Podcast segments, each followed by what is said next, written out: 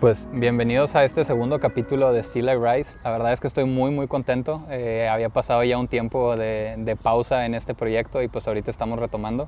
Eh, y no sé si recuerdan, pero en el primer capítulo por ahí estuve abriendo comentarios a que me sugirieran de, personas que tuvieran historias empoderantes, que a pesar de pues, todas las dificultades siguen persistiendo y siguen caminando hacia adelante y que pues además de todo esto no solo lo hacen por ellos, sino que nos inspiran con el ejemplo. Y pues tengo el gusto de estar aquí con Laura. Eh, viene a contarnos una historia eh, y pues vamos a, prestar mucha atención, veamos todo lo que esta historia tiene para nosotros. Lo que sí les puedo asegurar es que es una historia muy empoderante, que estoy seguro que va a hacer esas pequeñas preocupaciones que ustedes tienen verse como cosas muy, muy significantes. ¿Qué tal, Laura? Pues muchas gracias por el tiempo. y pues me gustaría comenzar con que nos cuentes un poquito de cuál es, cuál es tu historia pues se podría decir que mi historia empezó hace 26 años, en el año 93, cuando eh, tuve una enfermedad bastante severa, bastante grave, que fue a causa de un virus. Así quedó la etiología, porque pues no encontraron nunca cierta que era lo que me había dañado la médula, pero Sí, yo estaba completamente sana, tenía 17 años. Este, me levanté un día, un martes, me acuerdo muy bien que era martes, 23 de marzo, en el 93. Yo ya me disponía a irme a trabajar porque estaba trabajando de recepcionista en unos consultorios médicos y por la tarde estaba en la normal estudiando para maestro. Entonces me levanté muy bien, me bañé, me arreglé, cuando iba a desayunar me empecé a sentir mal.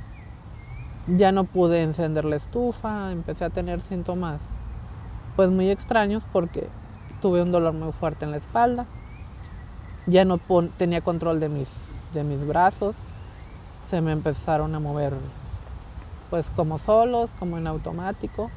Y era un dolor demasiado insoportable que casi no me dejaba caminar muy bien. Alcancé a hablarle a mi mamá ya mi mamá se levantó pues asustada por, lo que yo le estaba diciendo cómo me sentía y pues salimos a pedir este ayuda y gracias a Dios un vecino este nos llevó a, urgencias.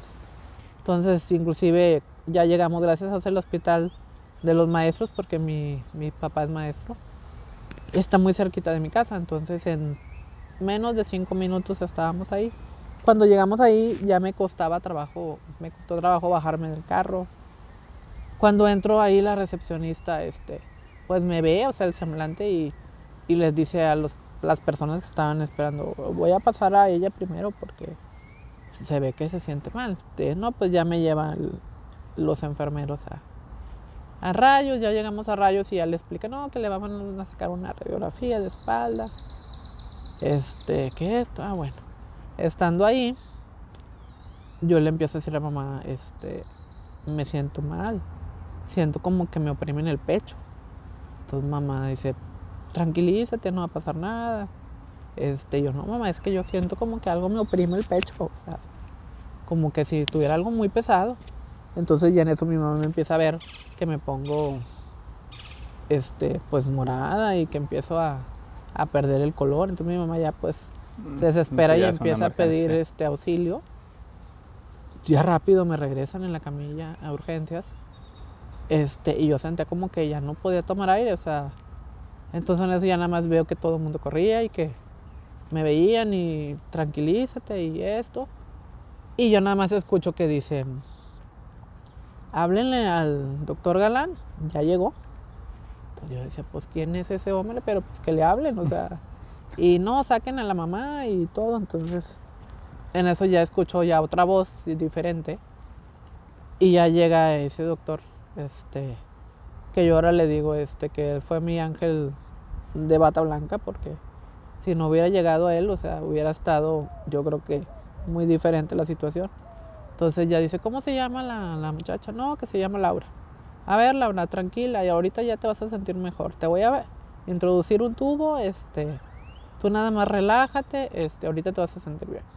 Y ya en eso que empezaron a, a manobrear, ya otra vez empecé a sentir como que ya tomaba aire, ya vi que estaba un enfermero, pues con un aparato. En ese tiempo pues, para mí era todo nuevo, ¿no? Era Sí. como un globo y que...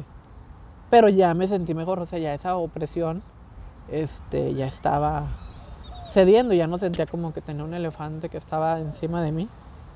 Y ya le dice a mi mamá, le dice, mire, ya, este, ya, ya está mejor, ya su color ya volvió, ahorita, este, pues le estamos, ya estoy viendo sus análisis, está todo normal, pero pues ahorita la vamos a llevar a, a cuidados intensivos para ver.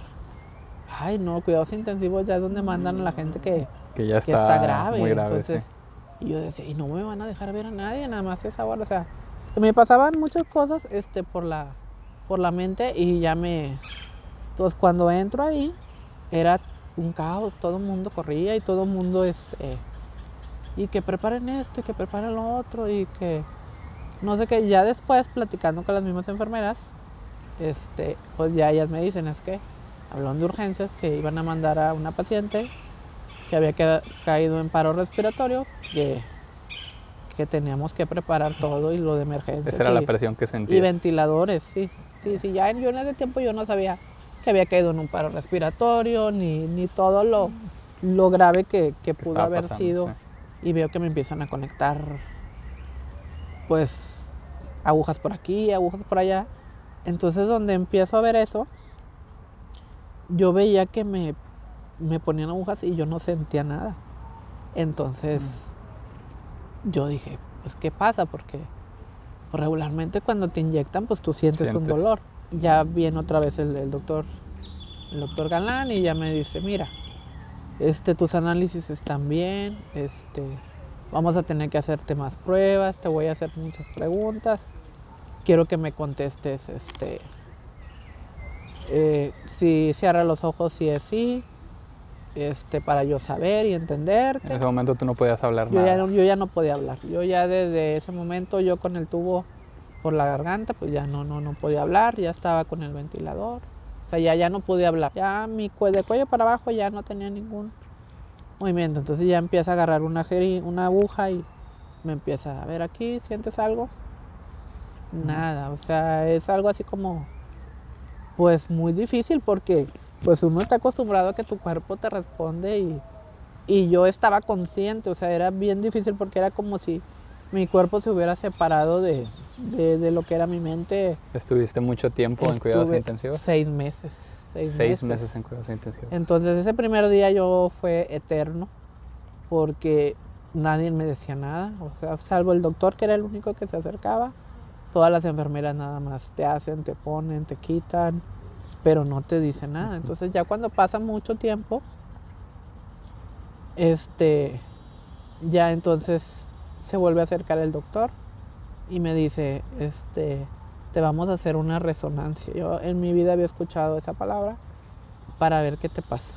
Entonces ya ahí en la resonancia, pues ya el doctor confirma la inflamación de la médula, pero no se veía ningún tumor. O sea, nada más se veía que la médula estaba inflamada y que de tanto inflamación, ya después ellos me explicaban que por la médula tenemos muchos cables, que esos cables tienen un recubrimiento y que a mí era lo que me ha pasado. De tanta inflamación, ese recubrimiento se, se acabó. Se hizo como un cortocircuito, se cortaron los cables y por eso mi cuerpo se desconectó de mi cerebro.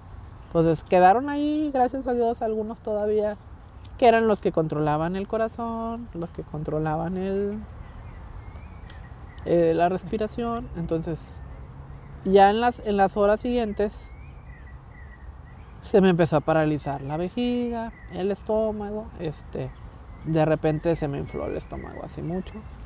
Entonces ya el doctor viene, me ponen una sonda en la nariz y ya como que para drenarme muchas cosas que me salían, este, donde el estómago se paraliza. Entonces así como se me paraliza el estómago, se me paraliza la vejiga, o sea, prácticamente lo único que estaba funcionando bien era mi corazón, Los pulmones. mi cerebro y los pulmones ayudados el, por el ventilador. aparato, sí.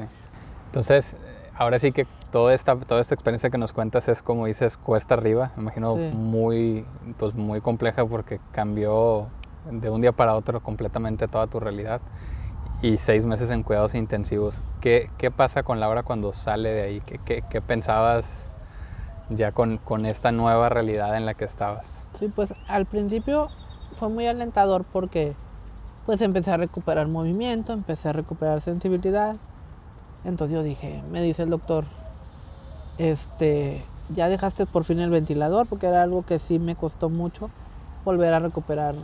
Tuve que tener proceso de rehabilitación pulmonar antes de me dice, ya te voy a mandar a rehabilitación. Que el proceso era difícil, inclusive para mi terapia eran dos terapistas porque yo no me movía absolutamente nada. nada.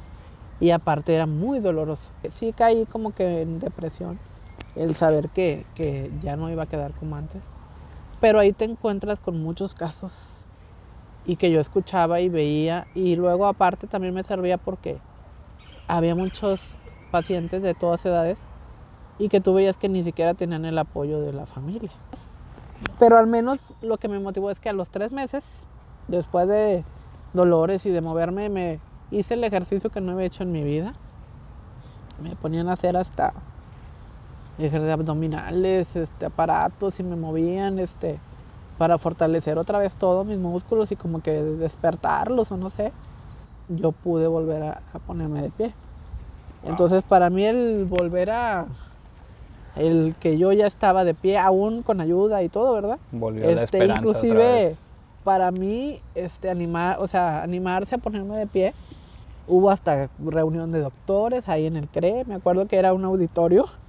¿Por qué? Porque unos terapistas, como a mí me atendían varios terapistas, estaban a favor y otros en contra. Mm. Entonces decían, es que después si no puede se va desanimar, todavía no está lista y otros, no, ya está lista, ya es hora de que de ponerla en marcha, este, ya logramos que se siente, pero y aparte el shock de, de, que yo perdí mucho peso, o sea, yo cuando salí a los seis meses, yo pesaba 40 kilos, después de empezar 60, o sea, yo era un huesito, o sea, entonces, este, y unos que sí, otros que no, entonces ese día este, me acuerdo que las que estaban a favor de que no te vayas a poner nerviosa, así como lo hemos estado practicando, y todo eso, ¿no? Este, y llegar ahí en el auditorio, pues ya para esto ya andaba en silla de ruedas, ya no andaba en la camilla, este, no, pues está bien. Entonces ya donde me paran, o sea, literal así, hice un charco, o sea, del sudor, del esfuerzo, como que si me hubieran echado una tina así. Entonces, pero ya logré ponerme de pie. Entonces ya de ahí yo dije, la silla, fuera. El simple hecho de que te hayas levantado de esta enfermedad y que hayas vuelto a caminar y todo, ya es un ejemplo bien grande de, superación y de, no perder la esperanza y que nos recuerda que es bien importante rodearte de gente que, que cree en ti. Sí, es que ese es el secreto de, todo, o sea, el, tener gente que te apoye porque si no, no puedes lograr nada. Ahora, a pesar de esto, no solo te quedaste ahí, sino que hoy eres directora de una escuela. Cuéntanos un poquito de, eso. De, eso, de lo profesional. Sí. Fíjate que una de las cosas que me motivó a, platicar mi historia es, es ese lado, porque ahora se habla mucho de la inclusión y la gente pues cree que todo es muy fácil y que ya porque ponen una rampa o en el caso de los niños porque en el artículo tercero viene que, que no se le puede negar la educación a nadie y ya con eso está todo solucionado. Sí, ya, ya, ya estamos haciendo mucho. Entonces, a mí por ese lado, primero, yo en ese tiempo, cuando me rehabilité y empecé a caminar, pues no, ni por aquí me pasaba a la escuela, sino que también ahí en el CRE me dicen, ahora sí, Laura, en una de las citas con mis doctores, hay que regresar a la escuela. Que fue unos, unos pocos días previos a que yo me pusiera de pie. Y yo me acuerdo que así literal le dije al doctor, no hombre, ¿este está loco? O sea, le dije, si muy apenas me puedo mover, ¿cómo quiere, que, regrese a la escuela? O sea, no está loco. Digo, vas a seguir con rehabilitación, pero parte de tu rehabilitación va a ser que regreses a la escuela. Los maestros se portaban muy bien porque pues al principio me costaba escribir, mis compañeros este, me apoyaban mucho en apuntes, todo así. Logré terminar la normal. Este, yo estudié para física y química. Yo creo que empecé a dar asesorías como en los últimos dos semestres. Y eso por que conocidos de que decían, oye, es que le puedes dar a mi hijo y luego ya le daba al hijo y luego me mandaban al, sobrino o a la sobrina y así se fue haciendo. Empezaban a juntar. Entonces ya le digo al maestro, no, este, ya con la maestría y eso, yo ya con eso tengo y la rehabilitación, todavía estoy yendo a rehabilitación. ¿Y eso qué? Dice, tú estudiaste para maestra. Entonces ya como que ese día- esa noche me dejó pensando y al otro día le digo a mi papá, yo sabes qué, este, llévame una solicitud al sindicato porque en ese tiempo no era como ahora, este, para, para horas. Y así quedó. Yo me gradué en el 99, perdón, en el 98. Y en enero, empezando el año, regresando a vacaciones de, de Navidad, le ma- llaman a mi papá. Este ya le me dice papá, oye, era el sindicato que, que ya te van a asignar horas. Y yo, ¿cómo? ¿Cuándo? O sea, había pasado, yo me imaginaba que ah, me iba a pasar un, año porque pues no era tan sencillo conseguir. Este, ¿y dónde, dónde es o qué? No, no sé, nada más me dijeron que en la secundaria 12, Gabino Barreda. No, que te tienes que presentar mañana. Yo, no, no, no, ¿sabes qué? Diles que no. No, no, no es muy pronto. Este, y luego, ¿cómo es la escuela? ¿Dónde es? Yo no sé, no la conozco. Mañana que te presentes. Todo el trayecto al otro día. Iba yo con el estómago, así que yo soy muy aprensiva en esas situaciones. Y luego dije, ¿y si los el director no me quiere? O que me diga, no, no, usted no. O no, iba a pensar muchas cosas. No, pues ya entré, este.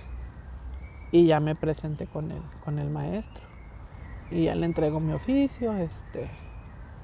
Y me dice, ah, muy bien, qué bueno que nos hacía falta de esa especialidad. Porque no teníamos, porque se batalla mucho en, en las escuelas para matemáticas, inglés y física y química. Son los maestros que más hacen falta. Entonces yo, ah, bueno, este. Entonces le digo, eh, me dice, pero a lo mejor por estos primeros meses no le voy a poder dar física y química. Dice, la lo que como damos horarios, va a dar biología y va a dar este educación física. Imagínate. Mm. Dice, uno de los grupos es en el segundo piso. Pero lo más pronto posible le voy a ajustar para que nada más de clases en los salones de abajo. Este, nada más permíteme acomodar. No, no, sí, no hay problema. Gracias a Dios no batallé esos primeros días. Este, y los muchachos me aceptaron muy bien, que era algo que yo me preocupaba. O sea, pues ellos, yo siempre los manejaba con ellos. Lo que me preguntaban, las dudas que tenían, las curiosidades, yo se las... Si no me Resolver, preguntaban sí. nada, o sea, yo, entonces ellos me veían normal. O sea, yo siempre llegaba y les decía, nada más les voy a pedir dos favores. Les decía, como ya vieron, pues mi movilidad pues no es normal, ¿verdad? Como ustedes, tengo ciertas dificultades. Así que si yo ando por sus filas o voy- traten de lo menos posible andar de pie o dejar objetos regados. Lugar, este, Les digo, y si les toca conmigo después del recreo, hagan la fila bien porque yo no voy a poder acompañarlos del patio al salón. Yo los voy a estar esperando aquí en la puerta.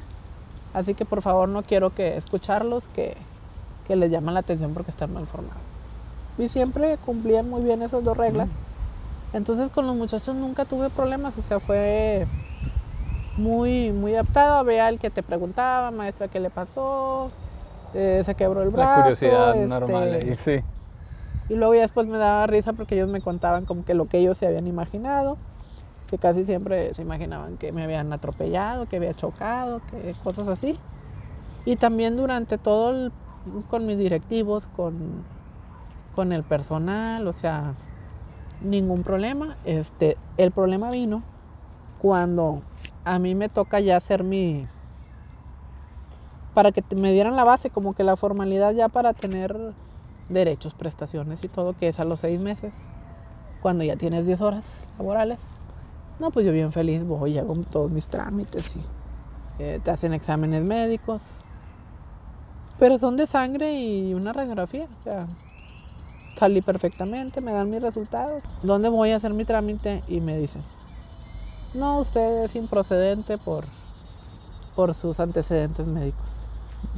Y yo, pero yo no tengo ninguna enfermedad, porque yo sabía que si tenías diabetes y todo eso, Ujú, no te, Te quieren, cuestionar. no te quieren dar tu base, que por cuestiones, o si ya tienes una obesidad mórbida, cosas así. Y yo le digo, es que aquí mis análisis están bien, dígame por qué. No, para no hacerte tan largo, fueron cinco años de pelear, de ir, de argumentar, de derechos humanos, de... Nadie me... me no, es que así es la ley, y este león pues no se puede hacer nada. Y yo, pero es que son cinco años en los que gracias a Dios no he ocupado servicio médico ni nada, pero estoy trabajando. Ahora me están descontando, porque aparte de volar te empiezan a descontar. Ah, no, no, a la hora que quieras le regresamos ese dinero, nos firma. Yo no, no les voy a firmar nada. Este era una lucha y yo decía, ¿cómo puede ser posible si es una de gobierno? Entonces yo decía, ¿para qué entonces les venden ideas a los niños con discapacidad que estudien si después no les van a querer dar trabajo? Y no, no era un, coraje y una impotencia. Y yo seguía elaborando. Cinco, años, es, mucho tiempo. ¿Qué, te hizo seguir intentando durante esos cinco años? Que no dejaras a ya me, Ya me había yo desilusionado y mi papá decía, pues tú como quieras estás trabajando bien, mira, mientras tú puedas trabajar. Y yo, pero no es justo, estoy trabajando sin ningún derecho, siendo que yo me los he ganado. Le digo, ahora, no hay nada que me diga porque yo salgo bien en los análisis, pero una mente muy cerrada de, los, de la gente que estaba dirigiendo en ese tiempo Isteleón, que es a donde hacemos nosotros esos trámites.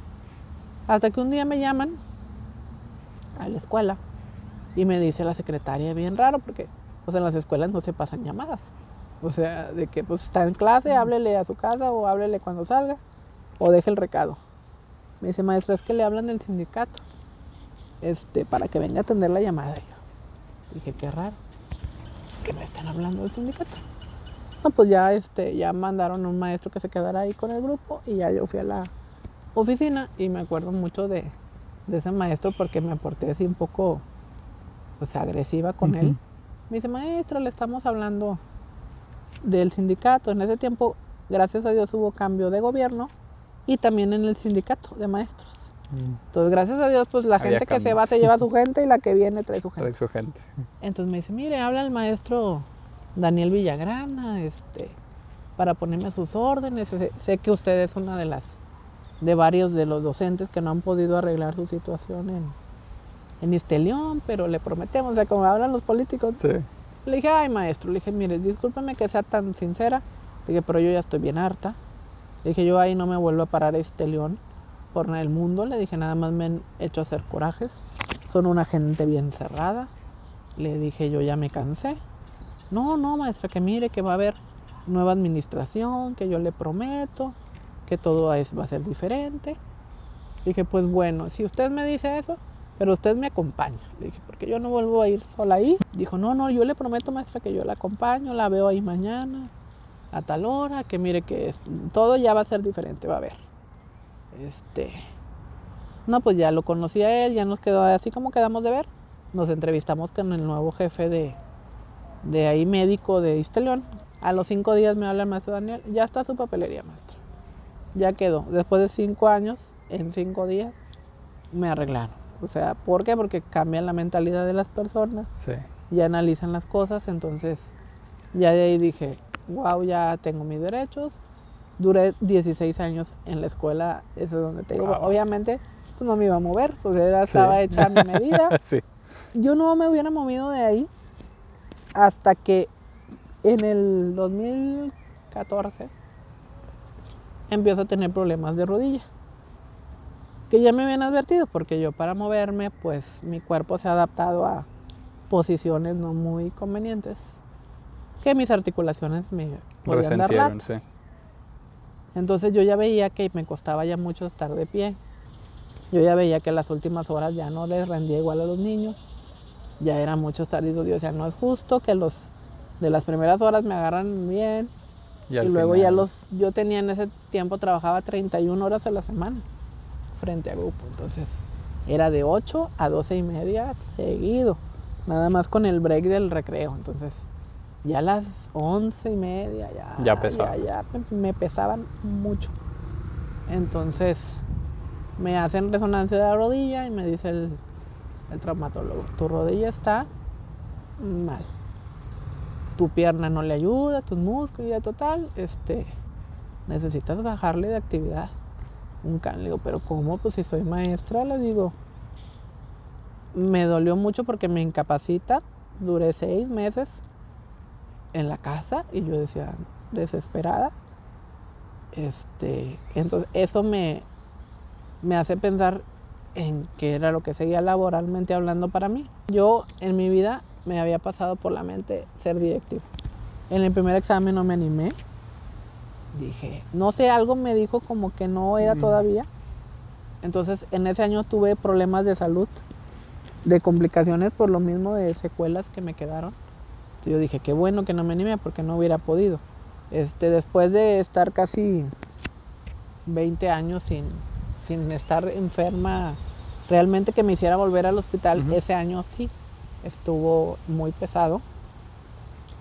No de gravedad, pero sí de que tuve que estar internada, otra vez que me checaran, que andaba pasando, que andaba fallando. otra vez.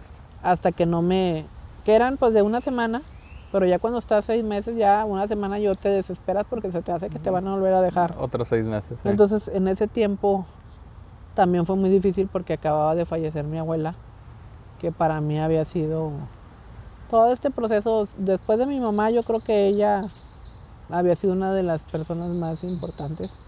Y sobre todo porque ella era la que me, como que me puchaba a mi mamá, cuando mi mamá se...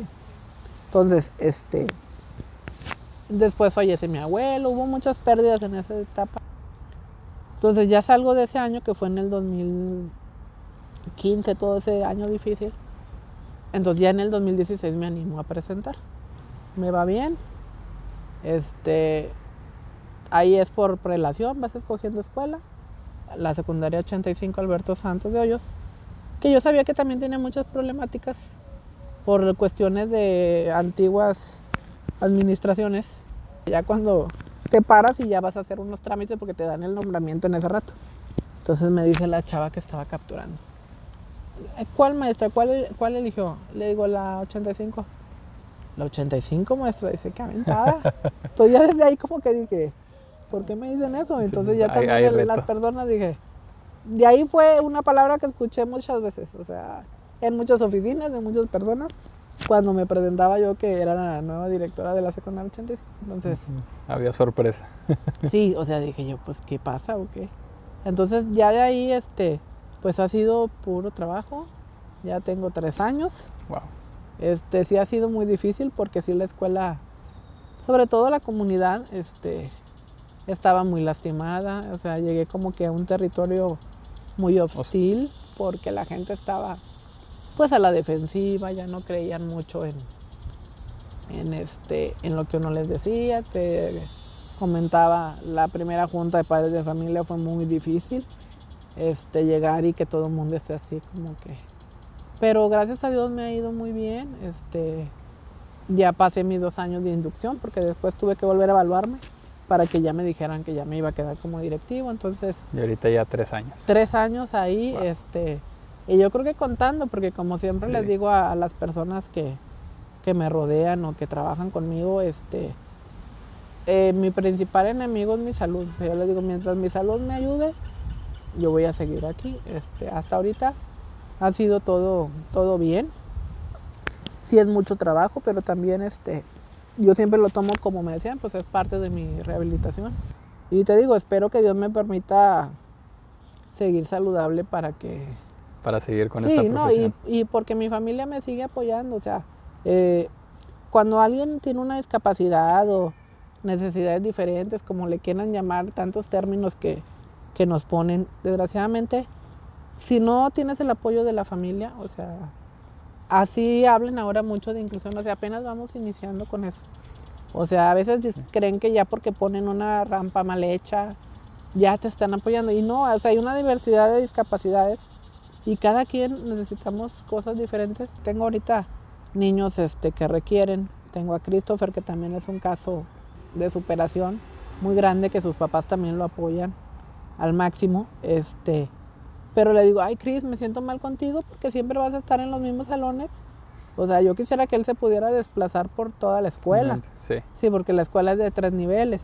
O en el caso mío, cuando tengo que desplazarme, yo digo, pues nada les cuesta poner o adaptar a alguna plataforma o algo, porque recursos hay, o sea, recursos hay para, si realmente te vas a aventar a hacer una inclusión de, realidad, no nada más de discurso. De palabra.